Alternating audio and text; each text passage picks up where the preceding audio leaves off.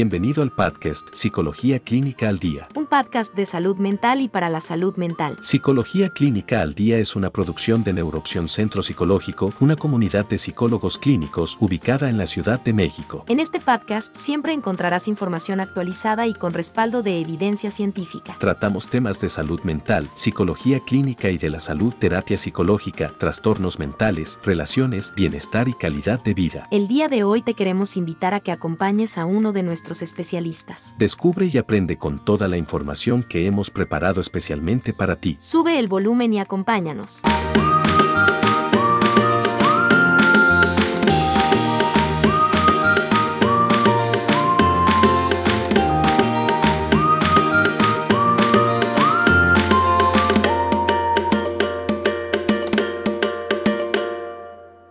Hola amigos, ¿cómo están?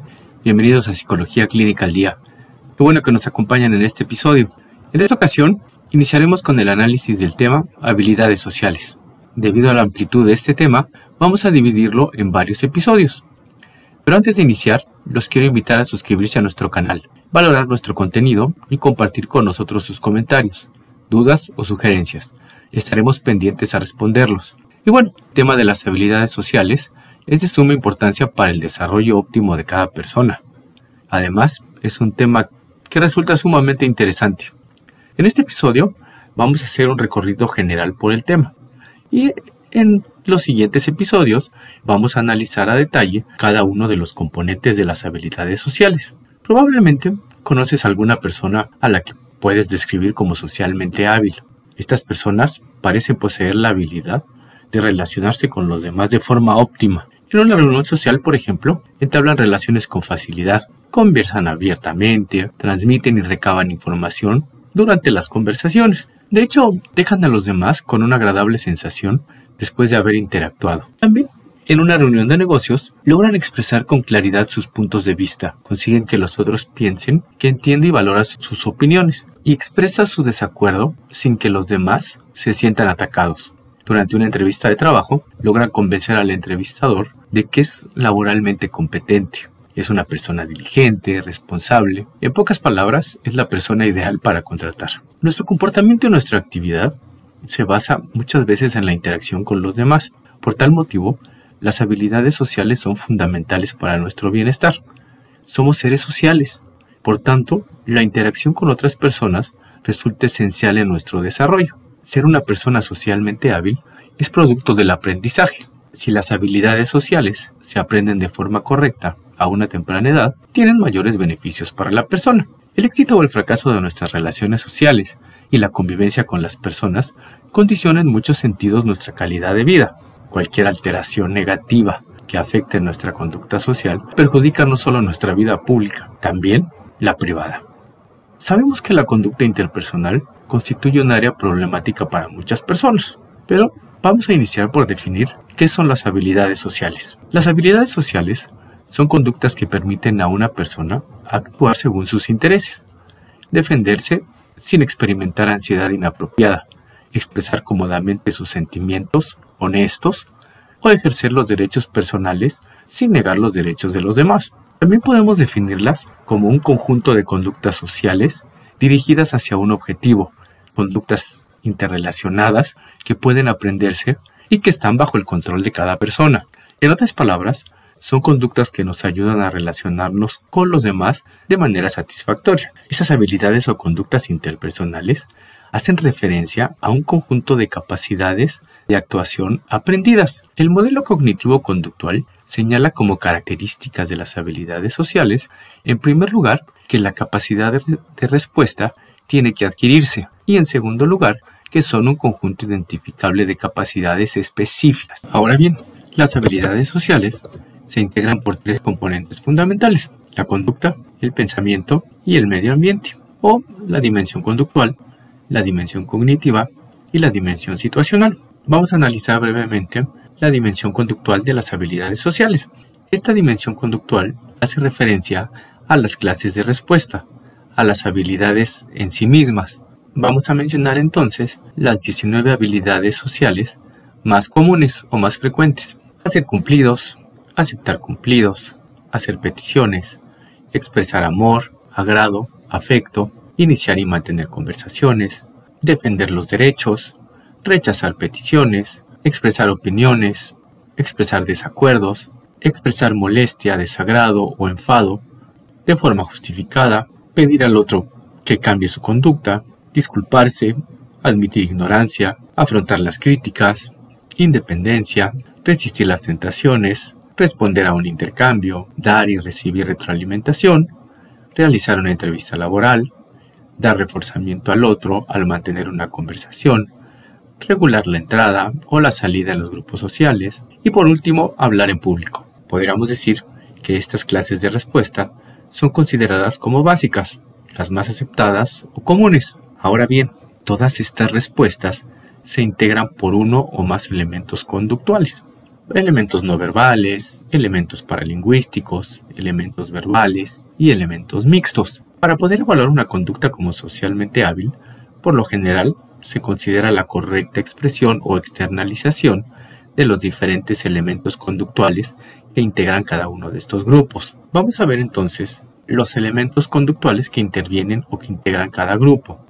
Vamos a iniciar con los elementos no verbales. Los elementos no verbales incluyen la mirada, el contacto ocular, la latencia de la respuesta, las sonrisas, los gestos, la expresión facial, la postura, la distancia, la expresión corporal, las automanipulaciones, los asentimientos con la cabeza, la orientación, los movimientos de las piernas, los movimientos nerviosos con las manos, la apariencia personal. Nuestra conducta verbal y no verbal es un elemento básico de la habilidad social y son fundamentales para poder comunicarnos con los demás. La comunicación no verbal está presente en todo momento durante nuestras interacciones, aún cuando permanecemos en silencio, nuestro cuerpo emite mensajes acerca de nosotros mismos que pueden ser interpretados por los demás.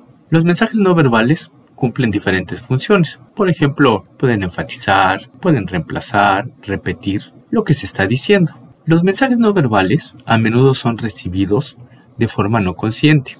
Muchas personas se forman impresiones de los demás a partir de su conducta no verbal, sin saber identificar qué es lo agradable o, lo irritante de la persona, salvo que la conducta no verbal sea fácilmente identificable. Los mensajes no verbales pueden reemplazar las palabras, como por ejemplo cuando la mamá hace que su hijo se quede quieto con una mirada amenazadora. También pueden repetir lo que se está diciendo, como cuando movemos la mano y decimos adiós. Cuando no ponemos atención o no sabemos expresar de forma correcta los componentes no verbales, emitimos señales que resultan incongruentes con el mensaje que deseamos transmitir. Hasta aquí vamos a hacer una pausa y vamos a ver un ejemplo que nos permita resumir los conceptos que hemos visto. Una persona quiere iniciar una conversación. Iniciar una conversación es una dimensión conductual de las habilidades sociales. Ahora bien, iniciar una conversación incluye elementos no verbales. Por ejemplo, la mirada, la expresión facial, los gestos, los movimientos con las manos, por mencionar algunos. Hasta aquí, podemos decir que una persona socialmente hábil, al iniciar una conversación, tiene control de la mirada, la expresión facial, los gestos, sus movimientos, entre otros. Abordaremos este tema más a detalle en el siguiente episodio, en donde vamos a analizar cada uno de los componentes no verbales de las habilidades sociales. Vamos a ver ahora los componentes paralingüísticos. Los componentes paralingüísticos son, por ejemplo, la voz, el volumen de la voz, el tono de la voz, la claridad de la voz, la velocidad de la voz, el tiempo de habla, la duración de la respuesta, el número de las palabras dichas, las perturbaciones del habla, por ejemplo las voces en la conversación, el uso de muletillas, las vacilaciones, la fluidez del habla. Los componentes paralingüísticos se refieren a diversas señales vocales que pueden afectar el significado de lo que se dice, de tal suerte que el tono de voz o el énfasis en ciertas palabras puede transformar el significado de lo que se dice. Por ejemplo, la frase tienes razón puede decirse con pleno convencimiento, con ironía o con molestia. Algunos autores señalan que la vocalización tiene tres aspectos importantes. El primero de ellos es que es un medio básico de comunicación. El segundo de ellos es que comunica sentimientos, actitudes y personalidad. Y por último, énfasis y significado de lo que se habla. Vamos a tomar o vamos a retomar el ejemplo que vimos anteriormente acerca de una persona que quiere iniciar una conversación y vamos a aplicar los componentes paralingüísticos. Ya vimos que iniciar una conversación es una dimensión conductual de las habilidades sociales. Posteriormente, vimos que existen elementos no verbales que son característicos o que influyen al momento de iniciar una conversación. Vimos que, por ejemplo, la mirada, la expresión facial, los gestos, los movimientos con las manos forman parte de iniciar una conversación. Ahora bien, si una persona que inicia una conversación no tiene control sobre el volumen de su voz, sobre su utilidad de la voz, o por ejemplo quiere iniciar una conversación y hace demasiadas pausas, utiliza demasiadas muletillas, su habla no es fluida, entonces podríamos esperar que su intento por iniciar una conversación se va a convertir en un caos, lo cual le va a generar frustración y decepción. Muy bien, ahora veamos los componentes verbales. Los componentes verbales básicamente son el contenido en general, que son que incluye las peticiones de nueva conducta, el tipo de preguntas, autorrevelación, refuerzos verbales, contenido de rechazo, atención personal, humor, variedad de temas, formalidad, generalidad, claridad, manifestaciones empáticas, contenido de acuerdo, contenido de enfrentamiento, explicaciones, iniciar la conversación y retroalimentación. Por medio del habla comunicamos sentimientos, ideas, argumentamos, razonamos y mucho más. Las palabras que empleamos dependen de la situación específica en la que nos encontramos. También el tema o el contenido está en función del contexto. Puede ser personal, impersonal, abstracto o concreto, por mencionar algo.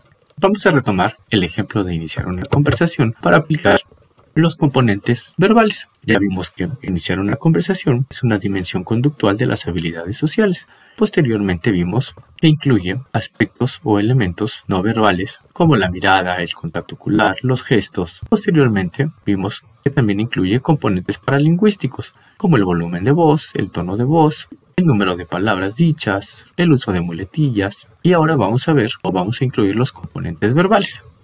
Vamos a retomar todo el ejemplo. Una persona quiere iniciar una conversación, para lo cual es consciente y dirige su mirada, el contacto ocular, sus sonrisas, su expresión facial y también modula el, volumen de su voz, el tono de su voz, la claridad de la voz, el uso de muletillas. Ahora bien, los componentes verbales que debe de utilizar una persona al iniciar una conversación es saber el tipo de preguntas que debe hacer, el uso de autorrevelaciones, el uso del humor, la variedad de los temas, la formalidad, la claridad, dar retroalimentación, dar explicaciones, estas forman parte de los componentes verbales de las habilidades sociales. Por último, vamos a ver los componentes mixtos. Los componentes mixtos incluyen el afecto, la conducta positiva, escoger el momento apropiado, tomar la palabra, ceder la palabra, conversación en general, saber escuchar. De acuerdo con las investigaciones disponibles, todos estos elementos en mayor o en menor grado son utilizados como base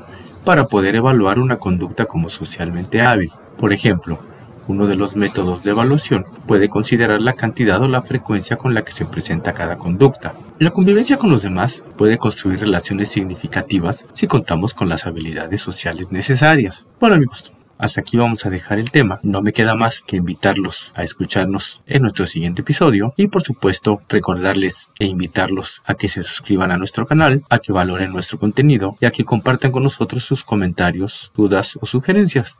Y bueno amigos, nos vemos en la siguiente. Hasta la próxima. Esperamos que este contenido sirva de ayuda y orientación. Recuerden amigos que los trastornos psicológicos deben atenderse de forma profesional. Es importante buscar ayuda ya que de no hacerlo corremos el riesgo de que los síntomas incrementen. Y no debemos olvidar que muchos trastornos pueden llegar a ser incapacitantes. Los invitamos como siempre a acompañarnos en nuestro siguiente episodio. El podcast Psicología Clínica al Día es una producción de Neuroopción Centro Psicológico. Visita nuestra página web neuroopción.com. Suscríbete a nuestro podcast. Recuerden que sin salud mental no hay salud. Hasta la próxima. Gracias por escucharnos.